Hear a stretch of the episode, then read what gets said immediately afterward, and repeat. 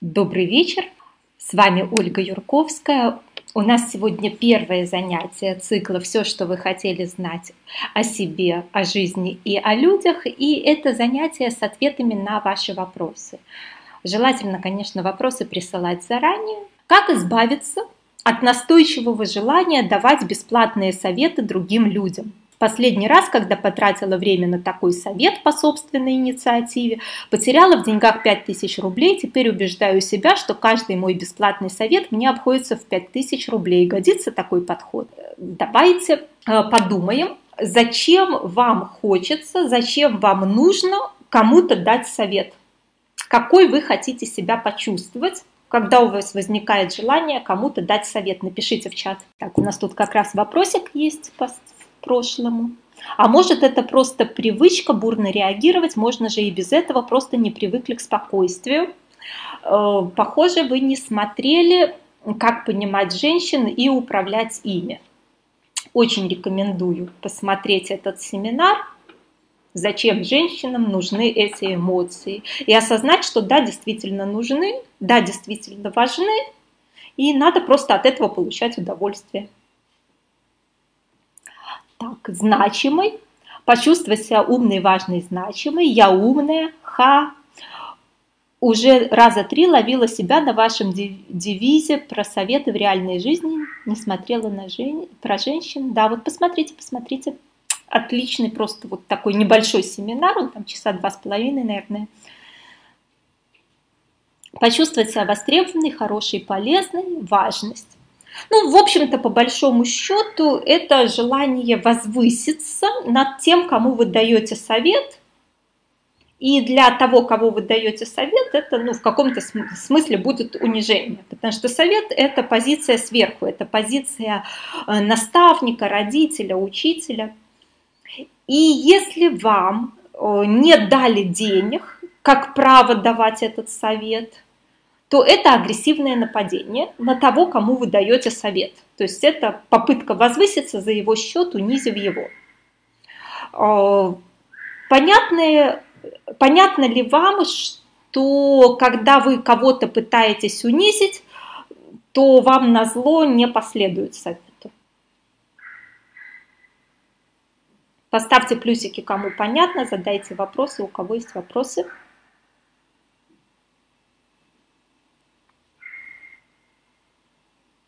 То есть, если у вас есть галлюцинация, что это вы хотите причинить добро, нанести непоправимую пользу и как-то там улучшить жизнь людей и мир,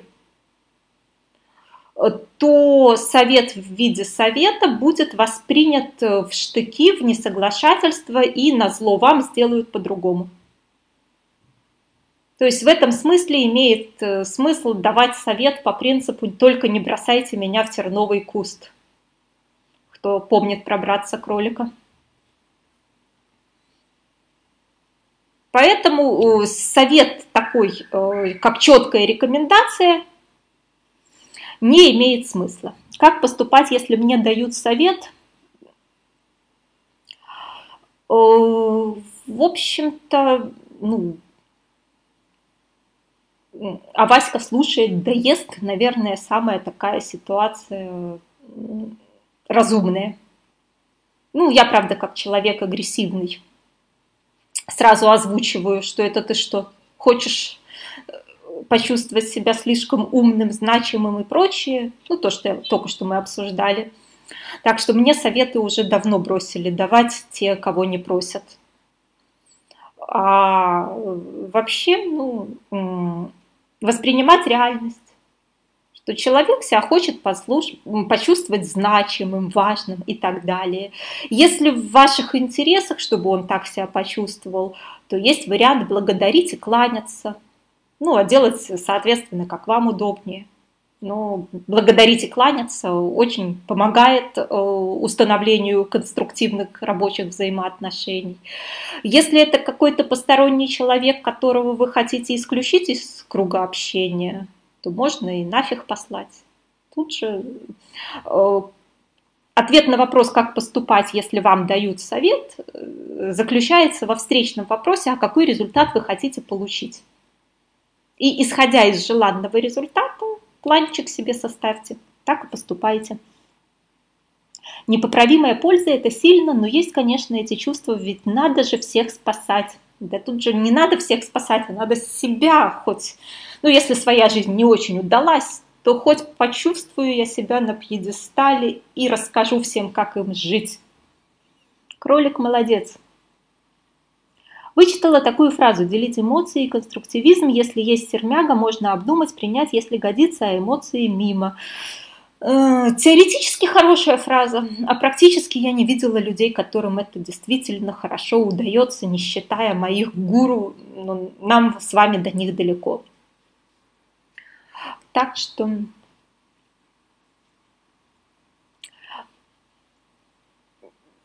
дальше захотелось вам дать совет. Тут же вы это понимаете, что вы собрались агрессивно напасть на человека, унизить его, чтобы почувствовать себя на пьедестале. Как вы думаете, э, какое будет отношение к вам, что вы тут его унизили, чтобы возвыситься самой? Как вы считаете, как после этого будут складываться ваши отношения с этим несчастным, с этой несчастной жертвой вашего совета? Плохие отношения будут. Ну, скажем так, он будет на вас сильно зол, скорее всего. Потому что, опять-таки, одно дело, если он к вам пришел как к наставнику, учителю, гуру, признанному консультанту и дал вам денег – а второе дело, если вы на него напали. Угу, тихая ненависть. Причем тут есть еще интересный момент. Даже если у вас спросили этот совет, давать его не надо, потому что это просто способ э, переложить на кого-то другого ответственность, чтобы было кого обвинять в этом. Так что здесь я в этом смысле, как сказать-то, Э, советы либо даю за деньги, и тогда, получается, человек э, находится в ситуации, что если он действительно считает меня специалистом, экспертом в этом вопросе, э, собрался следовать действительно моему совету, то он эти деньги заплатить готов.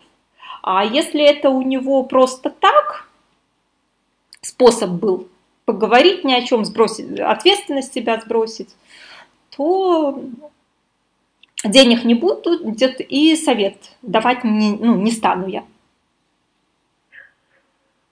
У меня была одна такая подруга, давала всем советы, бесила меня жутко, сейчас не общаюсь. Ну, естественно. Кому же охота общаться с высокомерным, агрессивным человеком, который нападает сверху вниз с поучениями и вас унижает? Конечно, это будет бесить.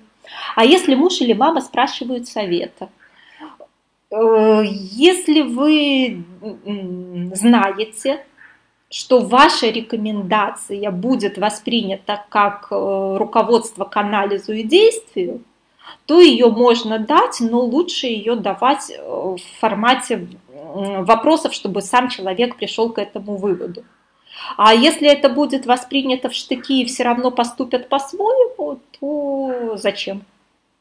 Лучше поговорите, что муж или мама чувствуют, что переживают. Ну, почитайте Гиппенрейтер и поговорите точно так же, как она рекомендует с четырехлетним ребенком разговаривать. Будет намного больше пользы, чем раздавать советы.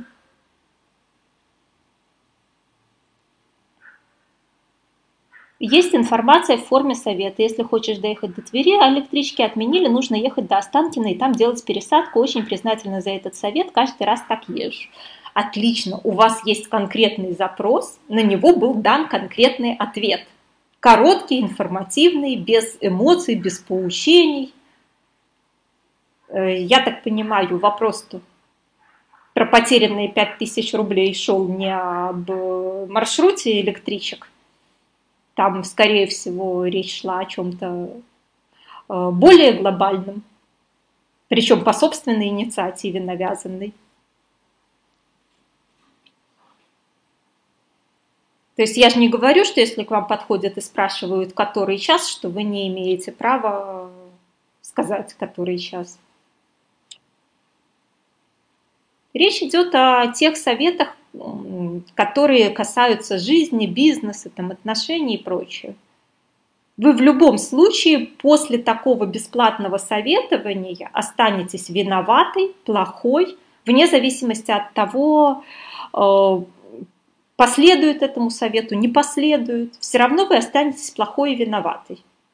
Поэтому не надо нарушать чужие границы. Если вы хотите, чтобы человек, ваш собеседник, подруга, мама, муж пришли к какому-то выводу, приведите его туда с помощью вопросов.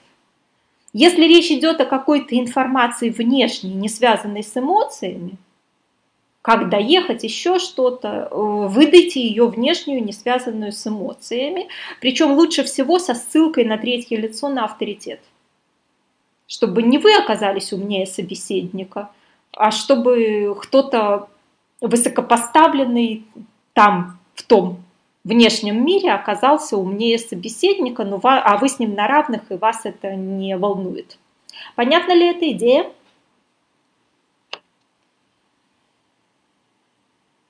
Почему информацию нужно давать со ссылкой на высокопоставленное третье лицо? То есть, если вы хотите сохранить отношения, не ставьте себя на пьедестал, а человека под плинтус. Либо ведите его вопросами, либо информация со ссылкой на третье высокопоставленное значимое лицо, либо рекомендация за деньги после э, зачисления денег на счет. То есть без предоплаты советы тоже раздавать не надо.